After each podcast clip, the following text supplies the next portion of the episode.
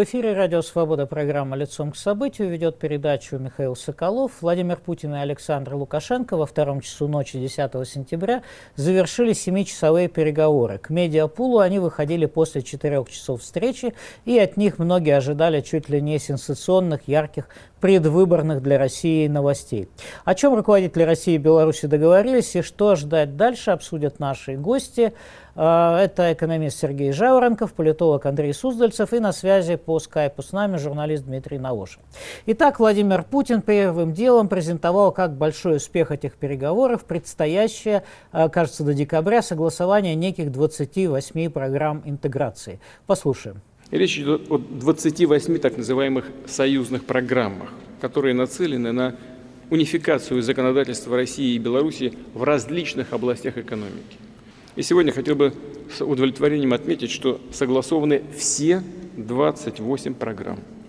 Завтра имеется в виду одобрить их на заседании Совета министров союзного государства в Минске, после чего они будут вынесены на утверждение Высшего государственного совета союзного государства – заседание которого планируется провести до конца текущего года, предусматривается подписание договора об общих принципах взимания косвенных налогов, внедрение интегрированной системы администрирования косвенных налогов в рамках союзного государства. Цель, чтобы была видна структура цены товара.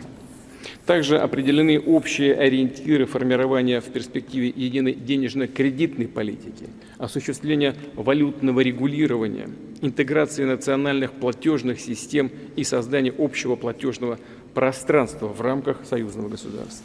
В союзных программах четко прописаны механизмы развития единого экономического пространства, формирование объединенных отраслевых рынков, реализация гармонизированной финансовой, налоговой, кредитной, ценовой, торговой политики. Ну вот такие обещания даются. А, говорится о том, что будет обеспечена добросовестная конкуренция, а, нарастят деловую активность на финансовом рынке. Давайте начнем а, с Сергея Жаворонкова, как с экономиста. Собственно, что это такое, вот эти 28 а, политических попугаев?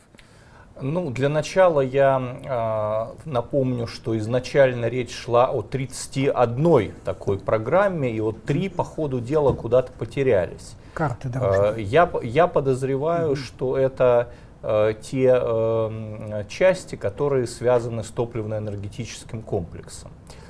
Значит, у э, российских экономических властей к Беларуси были следующие основные претензии это э, разные ставки акцизов на многие популярные товары, прежде всего на пиво и сигареты, которые там в разы, в разы отличаются. Это фактически создает э, таможенную дыру.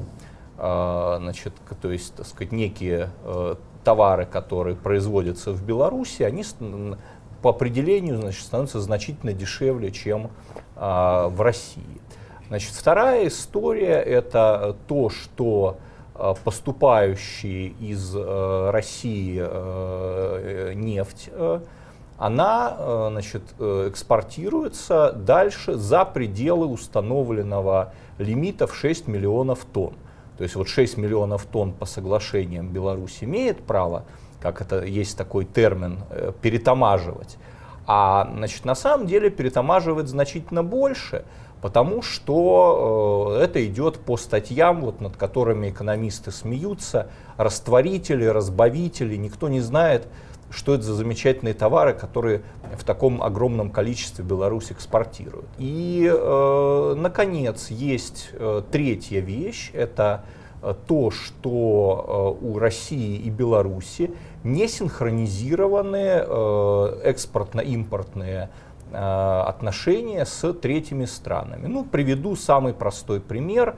Это антисанкции, которые значит, Путин ввел против европейских товаров, а Беларусь к этим санкциям не только не присоединилась, но она на них и зарабатывает, да, э, реально реэкспортируя европейскую продукцию под видом белорусской.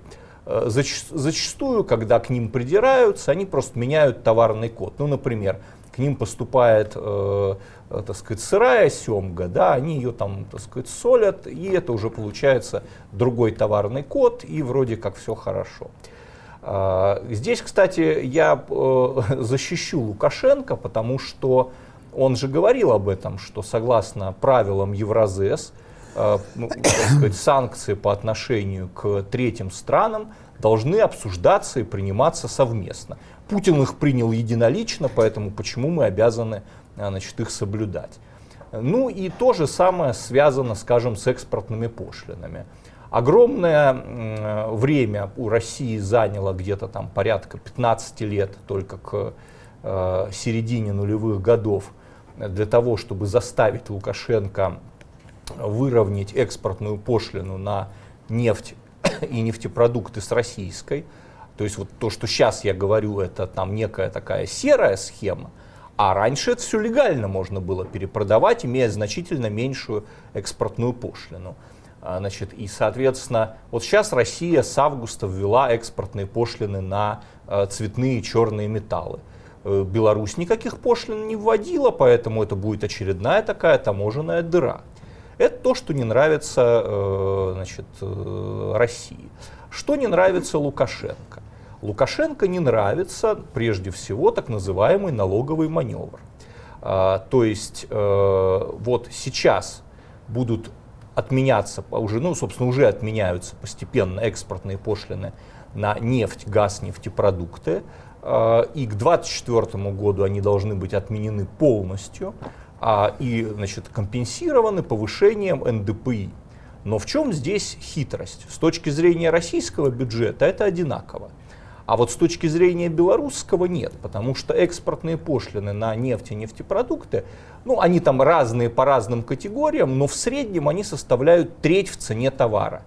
А так как в рамках союзного государства экспортные пошлины не взимались, то, соответственно, значит, э, Беларусь получала фактически, считайте, э, нефть, газ, нефтепродукты на треть ниже мировой цены. И значит, эта история заканчивается – а, и она означает для белорусского бюджета, ну, по разным оценкам, самым минимальным годовые потери порядка 2 миллиардов долларов. А, ну, вот эта оценка выгон консалтинг. А вот, скажем, известный экономист Александр Кнобель из Ранхикс, он оценивает и до 4 миллиардов долларов такие потери. Эм, соответственно, э, и Лукашенко хочет, чтобы ему каким-то образом э, это все компенсировали, потому что весь белорусский бюджет консолидированный э, составляет порядка 17 миллиардов долларов.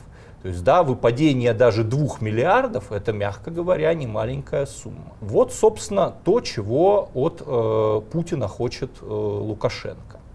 А, значит, я уверен, что э, Лукашенко своего добьется, то есть эти потери от налогового маневра будут так или иначе ему компенсированы.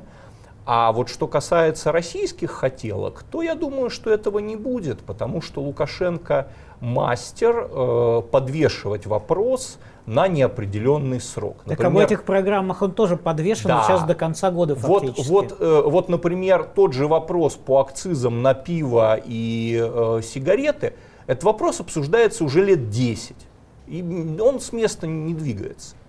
Э, соответственно, плюс надо понимать, что когда вот речь идет о таких красивых вещах, что доступ э, российских компаний к государственному заказу в Беларуси, а, доступ российских компаний к белорусскому рынку, то надо понимать, что Беларусь это страна с в ручном режиме регулируемой экономикой. Ну вот, например, известный наш машинопроизводитель Бабкин уже не один год жалуется. Я говорю, в Беларуси не могу продать ни одного трактора, ни одного комбайна. Рассельмашевских, да. Законодательно никто не запрещает их продавать. Но руководители сельскохозяйственных предприятий получили указание покупать только белорусскую продукцию. Это указание неформально. Но оно действует так, что ни одного трактора не продашь. Частные тоже. Вот, собственно, вот, собственно э, о чем идет речь. Да, можно принять закон, чтобы российские компании участвовали в белорусском государственном заказе. Но я вас уверяю, что каким-то загадочным образом они там все время будут проигрывать на тендерах. Хорошо, Андрей Иванович, что вы дополните? Все-таки политический взгляд вот на эти 28 э, программ и обещание их согласовать, досогласовать, подписать, утвердить, продвинуться. Ну вот многих, кто уже успел прокомментировать эти переговоры, удивило, что опять э, про единую валюту, э, ну, как бы серьезного, например, это действительно важный вопрос, серьезного продвижения нет. Лукашенко, например, говорит, что это, оказывается, Центральный банк и Национальный банк России и Национальный банк Беларуси попросили к этому вопросу не подходить, например. Это не так было. На самом деле неоднократно возникал вопрос о единой валюте. Э, первые годы существования союзного государства, 2001-2003 год, Лукашенко сказал, второй эмиссионный центр, 2 миллиарда долларов компенсации за отказ от белорусского рубля в год и доступ к российским золотовалютным резервам. Тогда они были 500 миллиардов. Нормальный подход. Так. Учитывая, что белорусская экономика от российской э, примерно 3%. То есть такой запрос вот, э, феноменальный. Э, подход иждивенческий абсолютно, причем они в этом видели уверены, они уверены, что они могут сделать все, что угодно, Россия платит. Для примера, сейчас в белорусском истеблишменте есть твердое убеждение, что все потери от введенных западных санкций Россия им компенсирует. Все. То есть из-за фальсификации выборов, из-за снятия самолета этого, э, э это, да, Протасевича, все, это компенсирует Россия. Причем они это абсолютно уверены и в этом открыто говорят. Э, надо сказать, что на 1 января текущего, заканчивавшего, кстати, уже 2021 года, общая сумма дотаций, преференций, субсидий, списаний, кредитов, которые Беларусь нам не возвращает, а перекредитовывает то есть, в принципе, рассчитывая, что мы их спишем, составила 147 миллиардов долларов за 20 лет. Это невероятная сумма, сказать какому-то нашему региону, это вот восстание будет. Причем это деньги невер... невозвратимы. Все, мы построили страну, вполне европейскую страну, правда, с очень низким уровнем жизни, потому что почти 700 тысяч белорусов работают в России, и еще вот последний год приехали семьи около миллиона. А в стране-то всего-то 9 миллионов 300 тысяч. В общем, за годы власти Лукашенко миллион исчез куда-то. Так вот, э, к чему это все? Понимаете, Александр Егорович Лукашенко, конечно, наш союзник но очень странный союзник. Он не признал, допустим, переход э, э, Крыма в юрисдикцию России он не признал Абхазию Южной Осетии. Он продолжал поддерживать, поддерживать отношения, сейчас поддерживает отношения с Украиной. Он союзник наших денег, наших газа, нашей нефти, нашего рынка, но не русского народа, не, России, не российского государства, не российских властей. То есть он не союзник режима Владимира Путина на самом деле, он просто получает деньги. Он получает за деньги, не за, ну это вот такая формальная игра, 26 лет. Но смотрите, ситуация сегодняшнего дня. Я был, честно говоря, шокирован, когда узнал, что 28 программ готовы готовы. Я прекрасно знал ситуацию, какая идет вот с весны этого года по обсуждению. Их не вернулись же после вот событий августа прошлого года.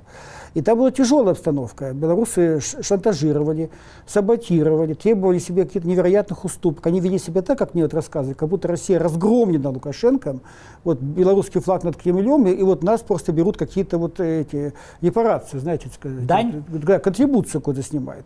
И вдруг, оказывается, все, все решено. Э, но смущает что? Обратите внимание, первый этап, он был вчера. Программы согласовали. Очень хорошо. Все СМИ сейчас об этом только и говорят, что вот прорыв, успех, тогда и тому подобное. Согласовали. Хорошо. Сегодня э, господин Мишустин, наш премьер, едет в Минск, и они эти программы подписывают тоже будет большой шум, будет представление, будет разговоров много и так далее, все будет прекрасно. В общем-то, э, в итоге, но самое главное, вот полное уже утверждение программ только в декабре. Поэтому вот э, что случилось в начале вот этой встречи, она обратила на все внимание. Э, Путин, понимая, что какой-то есть элемент какой-то конъюнктуры, он слово это назвал – что давайте считать, что эта встреча текущая, это нет политической конъюнктуры. Но у него есть его партнер, который, вот, знаете, вот э, вода за зубами не держится. Он тут же его сдал. Он говорит, нет, это будет подарок выборам, людям и так далее. То есть он все это вот затею, все раскрыл тут же. Конечно, это в немалой степени, это, конечно, вот предвыборный пиар. Плохо ли это? Нет. Вы знаете, вот нет. Потому что, как говорится, с паршивой овцы хоть шерсти клок. То есть власти, вложив огромные деньги в эту белорусскую вот, э, Атлантиду, они хотя бы вот, хоть, хоть, хоть на выборах пускай поучаствуют. Вот. Ему не хотелось, он не хотел ехать. Он, э, денег ему не, не обещали. Зачем ехать в Россию, если там не будет денег? в общем-то, он выкручивался. А с другой стороны, есть еще такой чисто политехнологический метод. Лукашенко вводит, как, знаете, свадебного генерала. То есть вот он, вот наша интеграция, вот все хорошо, вот мы вот подписали, мы согласовали и так далее. На что это рассчитано? Немножко такое, знаете, азиатчиной пахнет, что вот как-то стыдно будет ему в очередной раз выкручиваться. Уважаемые коллеги, не будет ему стыдно. Нам уже рюмки били, и столбы пограничные выкапывали, и уже танцевали и плясали. У нас есть э, целая инфраструктура союзного государства, которая никак не работает.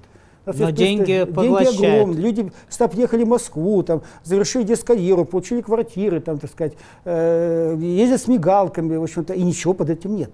На самом деле никакой интеграции ведь нет, потому что э, нам белорусские партнеры обсуждают, что мы же вам продаем МАЗы, мы вам продаем молоко, это интеграция.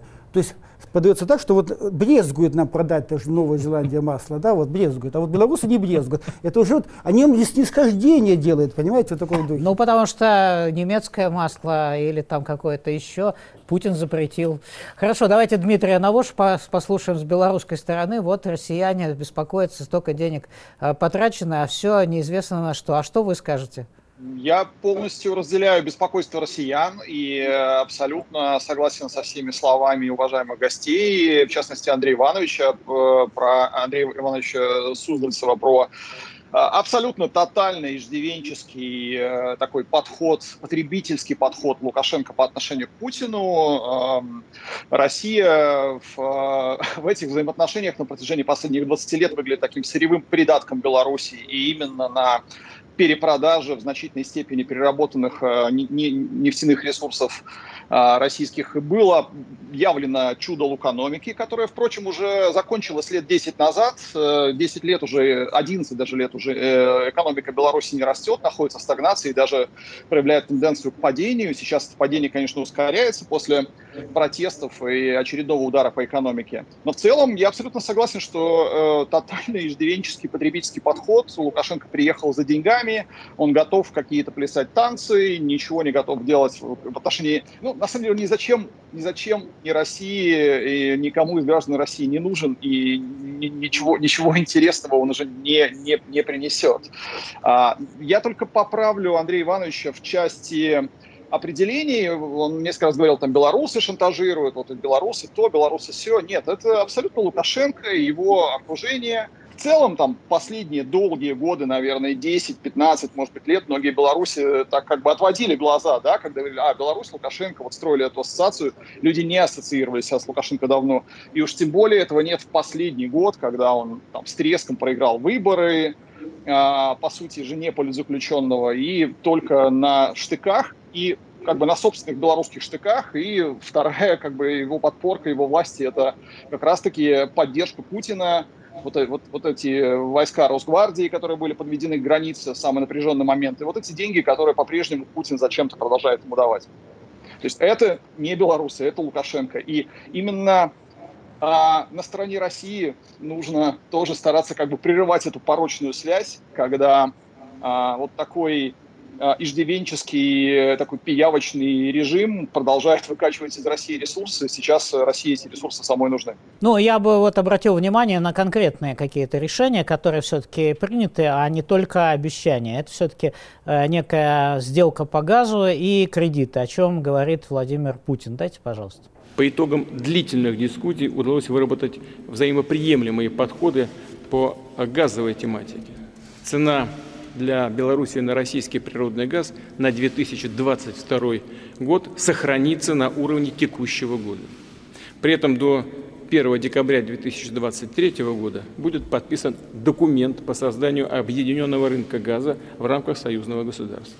Кроме того, предусмотрено заключение договора об объединении рынков нефти и нефтепродуктов, а также договора о едином рынке электроэнергии общий объем кредитов с сентября текущего сентября текущего года до конца 2022 года она составит где-то 630 что ли миллионов долларов. Под руками нет, но где-то за 600 миллионов долларов. За 600 миллионов долларов э, Владимир Путин э, вот обещает помочь э, Беларуси. Это много или мало, Андрей Иванович? Он не, называет все деньги. Ну, давайте так, по упущенной выгоде. 640 сейчас долларов стоит 1000 кубов газа на спотовых площадках в Европе.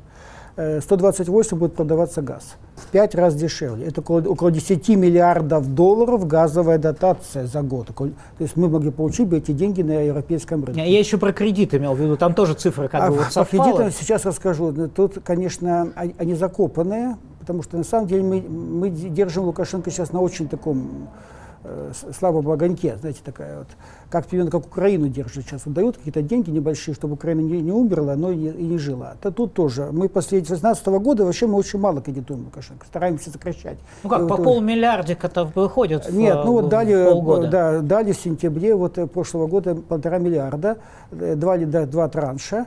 В общем, я думаю, что вот это остаток вот тут будет записан, вот меня сейчас Сергей поправит. И, наверное, все возможные такие вот уступки по, цене за нефть там, тогда вот будут входить. Это вот Силуанов считал. Сергей, я могу быть неправ, подскажите.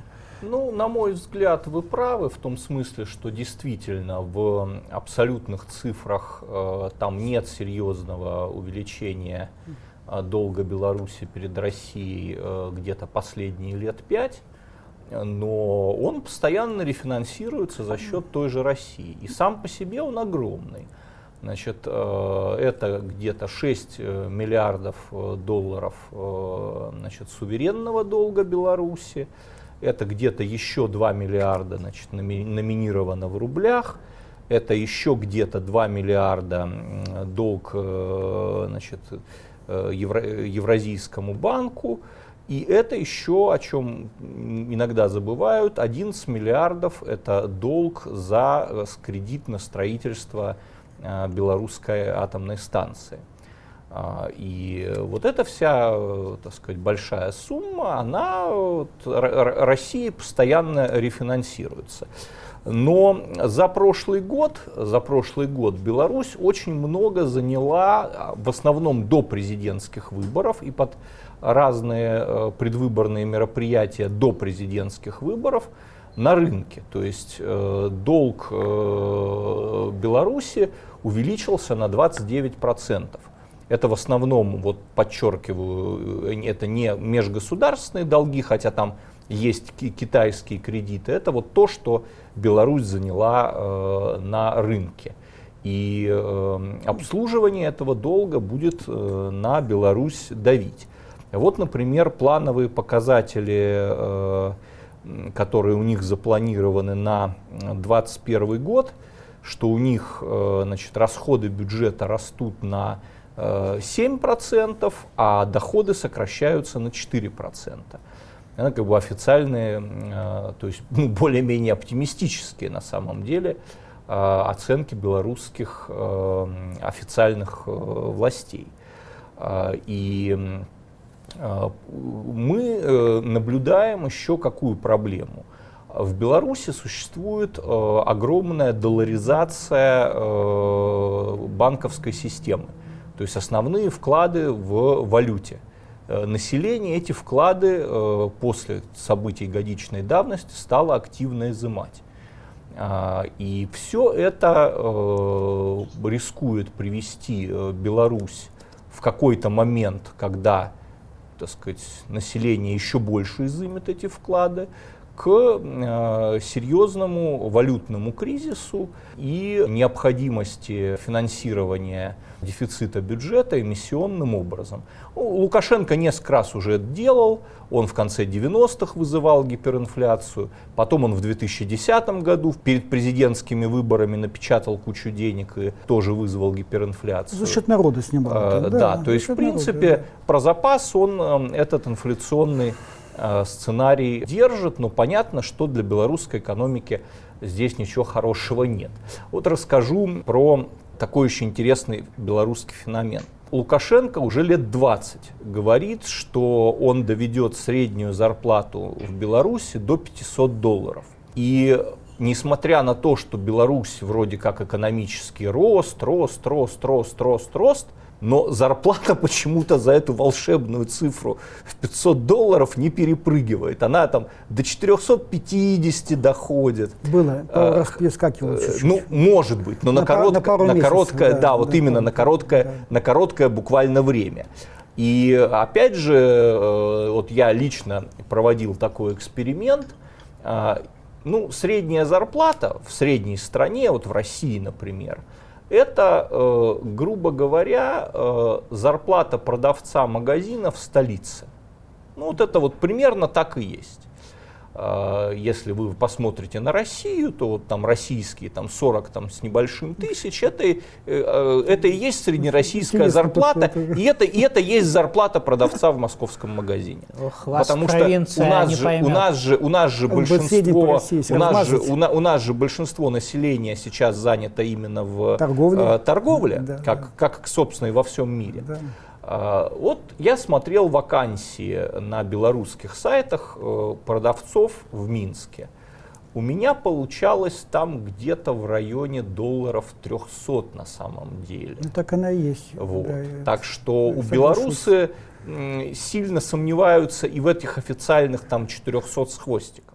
Ну, я думаю, что э, обещания все политики нынешние дают такие, что если перечислить, например, что Путин наобещал, выяснится, что ничего, собственно, не сбылось. Лукашенко, видимо, здесь э, не исключение. Вопрос э, Дмитрию. Дмитрий, а насколько серьезно сейчас сказываются на Беларуси санкции, которые введены в связи с вот этим, этой узурпацией власти Лукашенко на выборах, в связи с посадкой самолета и так далее? Вот виден ли серьезный эффект, и надо ли действительно Александру Григорьевичу бежать в Кремль и вот все-таки просить эти 600 миллиардов э, долларов очередного кредита? О, да, вы еще неоднократно увидите Александра Лукашенко у, у стен Кремля или где-то перед телекамерами, где он будет рассказывать про какую-то свою роль в отношении братского российского народа и о том, как много он для него делает, а, для того, чтобы финансировать очередные дыры в бюджете. Я все-таки ставил бы маленькую деталь вот в данные очень как бы в остальном точные и интересные, которые представляет Сергей Жаворонков, что э, не всегда Лукашенко обещал зарплату по 500 долларов. Вот он давно, это в Беларуси стало мемом, говорит, что зарплата будет 500 долларов в последние лет 10. А в начале 2000-х он говорит, что зарплата будет 1000 долларов. Но эти обещания тоже уже давно забыты, и об этом, в принципе, понятно, что при Лукашенко, да и о 500 мечтать уже не приходится. Что касается санкций, то они а, сформулированы таким образом, чтобы основной их, чтобы их эффект был нарастающим. Да? То есть санкции в отношении ближайшего окружения Лукашенко, пропагандистов, а, судей, прокуроров, а, силовиков действуют незамедлительно и ну, как бы с ними там просто будут только расти списки. Что касается экономических санкций, то они устроены таким образом, чтобы, во-первых, отложить какие-то, показать, что что-то еще может усиливаться. И судя по тому, что Евросоюз заявил в начале подготовки пятого пакета санкций, будет усиливаться. То есть в отношении той же калийной промышленности основной вид калия, которым э, торгует Беларусь-Калий, был исключен из санкционного списка. Только несколько менее там, значимых э, предметов номенклатуры вписаны в, э, в эти санкции. А второй, вторая их особенность стоит в том, что текущие контракты, которые действуют в данный момент, опять же, выведены из-под санкций. То есть по-настоящему санкционный эффект именно от европейских санкций э, будет в конце 2021 года, скорее всего, уже в 2022. Но, конечно же, это не единственный э, как бы экономический удар, который нанесен по э, Беларуси. Э, и я думаю, что санкции собственного населения, ну, в конечном счете окажутся сильнее, потому что сейчас происходит просто мощнейший, невероятный, исчисляемый уже сотнями тысяч человек, ну точно за полторы сотни тысяч человек исход белорусов из страны. В основном как раз на самом деле не в Россию, а в Польшу, Литву, Украину, Латвию, Кипр, другие страны Евросоюза – и а, в основном уходят высококвалифицированные специалисты, потому что им просто проще подняться, сняться с места и уехать. Предприниматели, переезжают целые бизнесы. И Литва, и Украина, и Польша приняли целые программы по перевозу белорусских бизнесов. А, это в основном, конечно, бизнесы не индустриальные, привязанные к конкретному заводу, а высокотехнологичные бизнесы. И Беларусь довольно хороша была в этом отношении. И все они практически уезжают как бы ну, на глазах ничего не остается на самом деле. Я приведу пример компании ЕПАМ, а, которая стоит на бирже более 20 миллиардов долларов. Компания с белорусскими корнями, которая на момент выхода на биржу половину своего бизнеса строила на белорусских программистах. Она закрыла все минские офисы. То есть это компания, которая стоит больше всей, наверное, государственной белорусской экономики, ну, как бы окончательно уже ну, вы, выдавлена вместе с значительной частью своих сотрудников, выдавливается из страны. И э, сила как бы вот этого удара по экономике, мне кажется, будет сопоставима или даже больше санкций. То есть э, проблемы, э, нельзя говорить проблемы, то есть такой шторм экономический, э, он, ну, как бы неизбежен, к сожалению. Хорошо, вопрос гостям в студии. Вот эти санкции Евросоюза, Соединенных Штатов, которые уже затрагивают и частных лиц, и, так сказать, э, кажется, Гуцериева, там, который обслуживает режим Лукашенко, миллиардера российского, и крупные действительно бизнесы государственные, они могут как-то нагнуть этот режим, чтобы он не сажал а, людей на 10-11 лет за выражение своих политических взглядов. Андрей Иванович. Очень быстро скажу. Э, Политзаключенные, которых около 700, 500. Это товар. Вот 11 лет Маша Колесникова – это просто пьес куранта, которая будет она обменена. Скорее всего, ее поменяют на, э, сказать, э, на какие-то выгоды и тому подобное. Это товар, он торгует этим деньгами. Это раз. Санкции, на самом деле, они пока еще дырявые. Они очень слабые. Э, они действительно могут заработать, согласен господин Навоши, то, что они заработают в лучшем случае в 2022 году. Но они очень выгодны в данный момент. Именно под них идет миграционная атака – то есть э, снимите санкции, признайте меня легитимным, сядьте за мной за стол переговоров. И вчера Путин пошел по такому же пути, сказал, разговаривайте с Лукашенко, а с ним разговаривать невозможно, он нелегитимный. Второй момент. Санкциями показываются э, населению Беларуси все проблемы. Вот это все из-за санкций. То есть это не они виноваты, не их, так сказать, э, безумная совершенно экономическая политика, а виноваты санкции. И санкции показывают России, что вот помогайте нам деньгами. То есть это такое, знаете, как всегда, политическое решение имеет плюс и минус. Лукашенко мастер использовать минус-плюс для себя. Хорошо, я думаю, что здесь мы должны все-таки обратиться к цитате, раз Андрей Иванович нас к вчерашним э, переговорам э, Путина и Лукашенко обратил лицом. Они там действительно про эту миграционную атаку, которую проводят а, с помощью, так сказать, беженцев а, на Литву, Латвию и Польшу а, режим Лукашенко, действительно обращено внимание было. Вот что вы сказал Владимир Путин и Александр Лукашенко, ну вкратце мы дадим. Все хотят, в принципе, разговаривать напрямую с движением «Талибан», хотя оно внесено в список террористических организаций, организаций Объединенных Наций. Но тем не менее говорят, что да, Талибан контролирует территорию, надо с ним разговаривать. Но президент Беларуси Лукашенко Александр Григорьевич пришел к власти не в результате э, вооруженной борьбы, а путем, путем э, голосования. Нравится результат кому-то, не нравится, это другой вопрос. Мой ответ такой. Ну, идите разговаривайте с властями Беларуси. Чего вы с нами-то разговариваете? Вот. А, поэтому Россия здесь ни при чем. Видите ли, они с нами разговаривать не могут, потому что там вроде бы то ли президент нелегитимный, то ли власть не такая. А вот с талибами, там это другое, как у нас говорят, это другое. Там они могут разговаривать и вести диалог. Поэтому я благодарен президенту России, руководству за такую позицию. Некоторые афганцы, иракцы, Ирак они тоже разрушили. Это не мы, не Россия.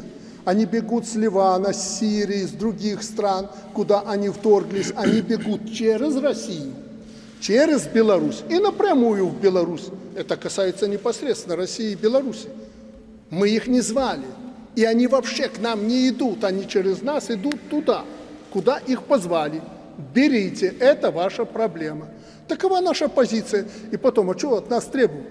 Что вы от нас требуете? Вы против нас каждый день вводите все новые и новые санкции. Мы уже по санкциям опередили на порядок Российскую Федерацию. Буквально за полгода они ввели столько санкций. И я что, должен их, или белорусский народ должен их зачищать на границе? Нет. Они свернули все программы под договор о реадмиссии, вы это знаете. Ну, так вот, получайте теперь плоды своей политики. Если Европа хочет этих нормальных отношений, пожалуйста, мы готовы. завтра договариваться и попросим поддержку России, если это нужно будет, и будем действовать здесь совместно. Но пока такой необходимости нет. Ну что, Андрей Иванович, да, вы очень хотели кратко, да, реплику, очень кратко, да? буквально два слова. Напоминаю его, что тут упоминается Талиба, который силой взяли власть в Кабуле. Напоминаю, что до 16 августа выходило в Минске до полумиллиона человек в каждый четвертый. И Лукашенко выступил в роли тех же талибов. Практически, Ну так он и да, хочет быть талибом, талибом, чтобы да, его он признали не власть, хуже да, талибов. и, призывай, признавайте меня, 9 августа на пресс-конференции вот этого года он сказал шесть раз, сядьте за мной, со, со мной за стол переговоров, сядьте, потому что нужна легитимность, нужна какая-то точка опоры в, Ев- в Европе, чтобы шантажировать дальше Россию. В общем-то, шесть раз. Для него это вопрос вообще феноменальный. Ну так а как вы оцениваете эту миграционную атаку-то? Это же в чистом виде шантаж Европейского шантаж. Союза. Он же сразу сказал условия. Дайте деньги на мою границу. Это такой суверенитет, знаете, такой за мою границу. Значит, дайте, это, снимите санкции э, и, в общем-то, э, снимите все вопросы по политзаключенным. Ну так они дадут деньги на эту границу, чтобы только для того, чтобы сетку там поставить, Я вам забор. скажу так, у нас не было иллюзий, кто мы многие годы занимаемся в направлении, что Европа будет как-то искать какие-то форматы, склоняться, э, замыливать тему. Были такие э, сдвиги. Но сейчас, в данный момент, в сентябре, все наши источники говорят, что Лукашенко не пройдет. Вот но пасаран. То есть не отступят. И переговоры с ним не будут. Хорошо, Сергей, как вы Э, видите вот эту миграционную Я атаку? считаю, что в данном случае Лукашенко ошибся в направлении своего шантажа. Да, он, ему я полностью согласен. Ему хорошо удавалось торговать политзаключенными, потому что людей жалко. Он в 2010 году тоже арестовал большую часть кандидатов в президенты и потом, значит, ими торговал. Это а у него освоенный бизнес. Но жалко белорусских оппозиционеров. А вот нелегальных мигрантов, их может быть жалко в Германии, в Италии, в Греции, в Швеции, вот в тех странах, где их хорошо кормят и так далее. Значит, но в Польше и в Литве относительно нелегальных мигрантов из мусульманских стран существует общий консенсус, что они ни в коем случае не нужны. Поэтому, грубо говоря, если Лукашенко этих людей будет перебрасывать через забор, то их будут через забор перебрасывать к нему обратно. Что и делают. Что и делают.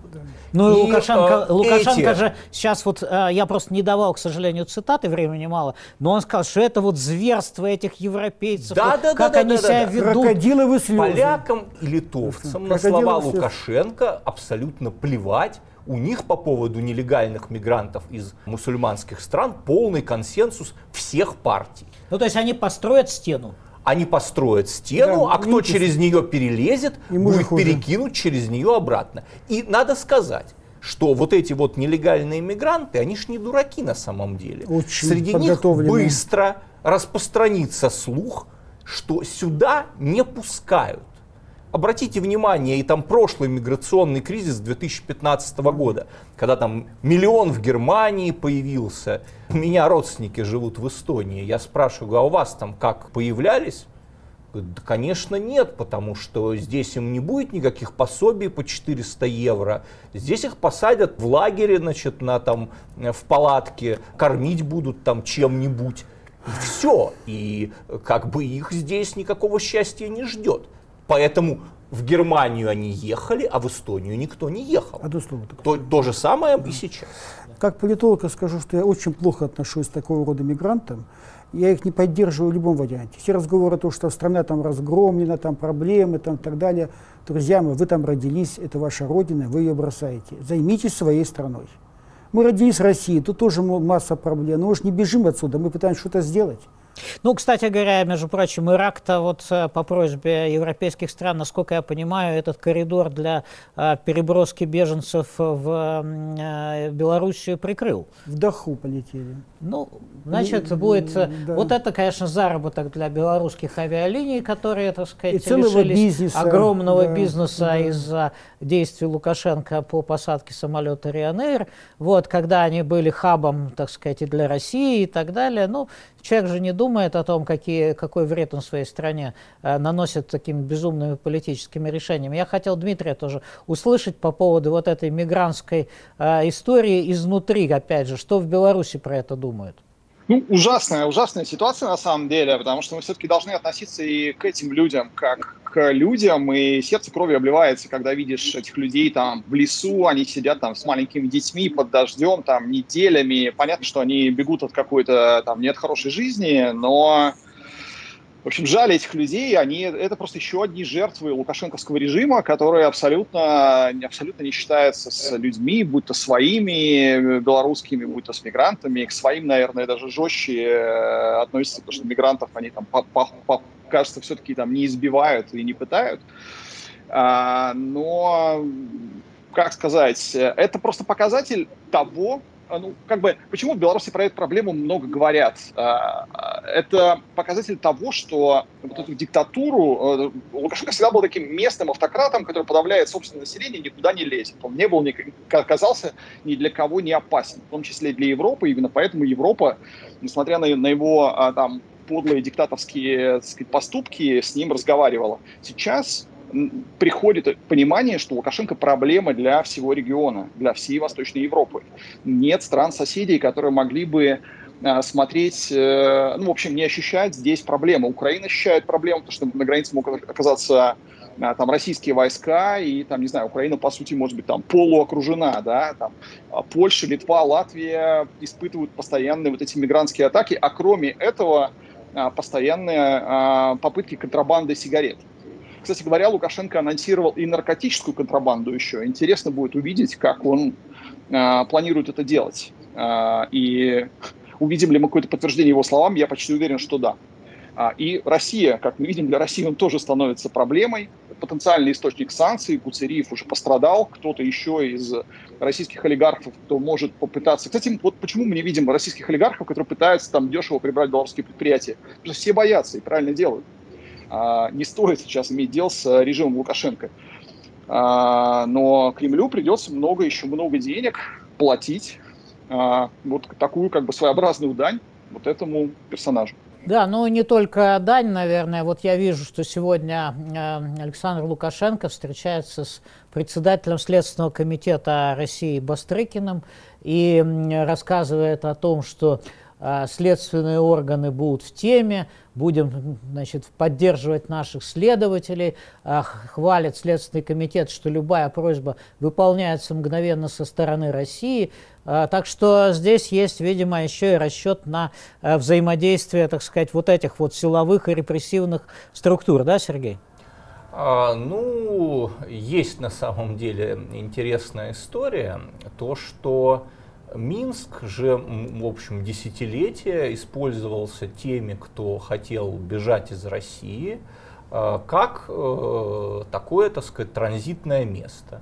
Значит, можно на машине, так сказать, спокойно пересечь границу и улететь из Минского аэропорта. Вот тот же самый Гуцериев, когда у него в середине нулевых возникали проблемы, уголовное дело, значит, здесь было в России – он таким вот образом через Минск улетел в Лондон. И там несколько лет отсиживался, пока ему не удалось свои проблемы в России урегулировать. А, значит, сейчас э, эта возможность э, перекрывается. Базы данных э, э, России и э, Белоруссии э, по там, лицам, находящимся в розыске, они унифицируются. А, и это, в общем, а, ну да, то направление, чего Россия давно ждала, а, потому что все-таки в основном не из Беларуси бежали в Россию, а наоборот, как бы, да. Вот Но сейчас, кстати говоря, бежавших из Беларуси в Россию выдают. возвращают Да, обратно, да, конечно, по конечно. Лукашенко. Но это, это, это, это все было и раньше, но... По политическим статьям. Как бы вот раньше Э, был, был, был, Беларусь была транзитным хабом не только для обычных граждан, но и для граждан, которых в России значит, э, объявляют в розыск. Э, ну вот Лукашенко то маленький подарок делает российским властям, что Э, он э, эту дырочку перекрывает. Ну, придется, видимо, через Казахстан людям улетать.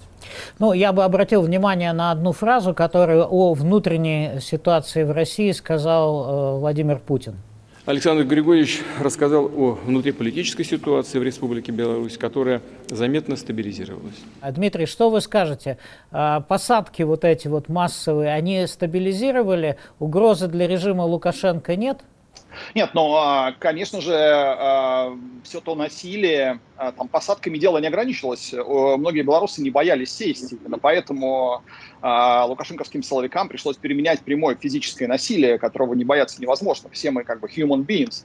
Да, это изменила картинку. Больше мы не видим никаких ни маршей, мы видим только какие-то отчаянные совершенно там такие партизанские поступки, вроде там постоянно то там, то сям появится бело-красно-белый флаг, граффити и так далее, но а, в общем, под покровом ночи приходится действовать сейчас людям, которые пытаются проявлять свою гражданскую позицию, и альтернативы этому нет. Мы не видели ни антигитлеровских митингов а, во второй половине 30-х годов в Германии, ни антисталинских до, до его кончины.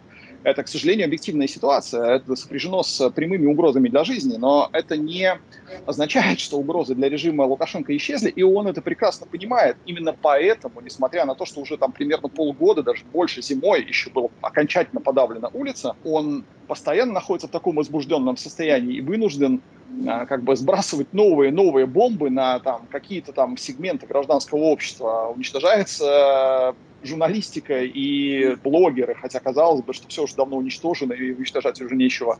Уничтожаются общественные организации, вплоть до общества защиты там белорусского языка или общество защиты инвалидов или общество защиты, ну, они называются чуть иначе, но э, организации, которые занимаются защитой птиц.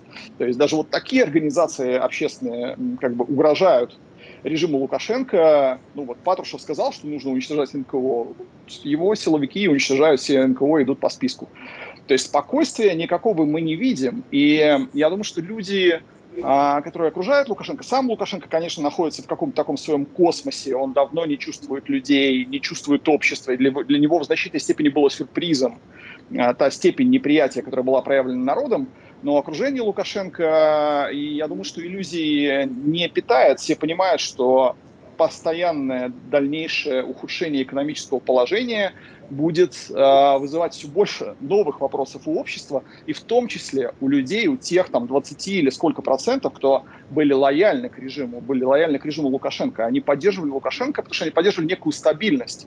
Но они оказались в ситуации как раз не стабильности, а какого-то постоянного стресса и постоянного ухудшения. Да, ну что вы скажете, Андрей Холодная гражданская война, абсолютный раскол общества, мертвый раскол. То есть э, Минск 15% за Лукашенко, по республике 25-30, немало 30, кстати, скажу. В общем-то, но э, они друг друга не видят, эти две стороны. Это идет такая, вы знаете, э, на уровне предприятий, в транспорте и так далее, идет неустанное такое выталкивание друг друга. И, конечно, люди ушли с улицы, но не значит, что они дома сидят и полюбили Лукашенко. Это, кстати, нам вопрос, сколько надо еще России дать денег – чтобы белорусы снова полюбили Лукашенко. Это невозможно. Да, может, они Путина полюбят за эти Они деньги. Путина тоже не любят. В общем-то, э, там, ну, там, там тупиковый момент. То есть все ждут какого-то форс-мажора, какого-то такого ситуации, когда просто власть наделает снова ошибок. Она их наделает, конечно. Вот такая ситуация. Сергей, что вы скажете? Вот Белоруссия в каком-то смысле впереди России по террору и по репрессиям. Конечно. Значит, это ну, Россия, Россия идет по тому же пути. Мы же видим, что он ужас, уже у нас два года а, под предлогом коронавируса запрещены даже одиночные пикеты. То есть Путин концертики проводит, это все нормально, да, на концертах вирус не распространяется. Сергей, вот на одиночных пикетах. Там, там за пикет дают Беларуси три года сразу. А, вот вышло три года получил. Ну, соответственно, у нас, у нас количество уголовных дел, которые были возбуждены за митинги, э, там, по-моему, что-то около 130 вот за, так сказать, этих Административных митингов. около 6 тысяч по Москве да, в полго- да, полгода. Да, совершенно да, это верно. Да, это, это, это, это, этого раньше у нас не было. Э, но, конечно, очевидно, что Путин не планирует каких-либо изменений политики. Единственная цель – это пожизненное сохранение власти и избежание ответственности. И э, понятно, что здесь как бы механизмы будут действовать белорусские. Но, на мой взгляд, все-таки не надо считать, что вот эти люди, которые там разошлись в Минске, сначала на окраины, потом и с окраин их выдавили, что они ушли навечно. В какой-то момент они да. могут э, выйти вновь, мы это с вами видели, мне проще говорить на российской истории. Сходу. В 2011 году никто не ждал этих декабрьских протестов, они возникли буквально там за 1-2 дня. А, вот. Ну и, возможно, э, белорусы в следующий раз там не будут э, снимать обувь, становясь на так сердечки сказать, лавочки, да, сердечки. сердечки показывать, да. а найдут какие-то иные способы э, взаимодействия с Лукашенко и его, эм, так сказать, карательным аппаратом. Он это знает, кстати, и очень боится. Ну, хорошо, что он это знает. А теперь у нас подошло время опроса «Радио Свобода», что э, россияне-москвичи думают о помощи белорусскому режиму. За что Россия платит режиму Лукашенко? Я думаю, что определенная помощь неизбежна какая-то, особенно если там учесть а, такие промышленные и производственные связи, которые необходимо поддерживать, плюс еще военные там. Я думаю, что это необходимо. Ну, поскольку у нас особо-то других союзников сейчас и нет, может быть, это, так сказать, рудименты советской, совет, советской ментальности, что союзника надо поддерживать, какого-никакого, хоть поганого. Может быть, для того, чтобы чувствовать какое-то псевдобратское плечо? Я этого не слышала, что он дает деньги ему. А если и дает, то правильно делает. Друзьям надо помогать. За то, что он друг России. А он друг? Нет. Друг э, правительства. Поддержка со стороны Путина, Лукашенко. Брат брата. Поддерживает я считаю, что именно так, что принимает в этом плане решение только один человек, Владимир Владимирович Путин. Ну, бог с ним, он бы отдавал эти деньги, ничего страшного. Ну, и бывает поддержка между государствами, нам эти деньги не отдают. И не только Белоруссия, но и другие государства, и отдавать никто не собирается. Это вызывает огромные вопросы, на которых я не могу ответить. Я считаю, что этим деньгам есть гораздо лучшее применение. А кто ему еще даст? Ему кто даст? Он изолирован от всех. Он вообще никчемный, уже все, он никто. Пусть уже уезжает вообще. К нам и живет спокойно, как Янукович. Ну вот э, мнение москвичей и гостям в студии вопрос. Так что, меняется общественное мнение-то о России в ожидании я, интеграции? Я скажу, можно, у меня есть просто живое свидетель этого дела. Я был первый, так сказать, э, депортированный в союзном государстве в 2006 году. Когда я приехал, там, конечно, наломался, навоевался я в Беларуси тогда, это готовил там пророссийскую оппозицию, общем, это было опасно. Когда я оказался здесь, в Москве, было очень тяжело, на меня смотрели какого-то вот россиянина с паспортом российским, э, сказать, как предателя. Я предаю вот единственного союзника. В общем-то, вот прошло 15 лет, поменялось все зеркально. То есть для политического класса российского, для российского общества, для малой части населения Лукашенко это просто узурпатор, человек, который высасывает из России ресурсы. То есть Россия в формате дойная корова. Это же термин политический стал. В общем, не более того, никакой не союзник. Для некоторой части маргинального электората российского он сохраняет некие такие еще вот привлекательность. Отсюда, кстати, пресс-конференция совместная вчера. То есть это как раз перехват этой части электората. Вот. Но в целом, конечно, Россия отвергает Лукашенко но он этого не признает. Ну что ж, жизнь, я думаю, все-таки его чему-то, может быть, научит, а скорее всего и нет.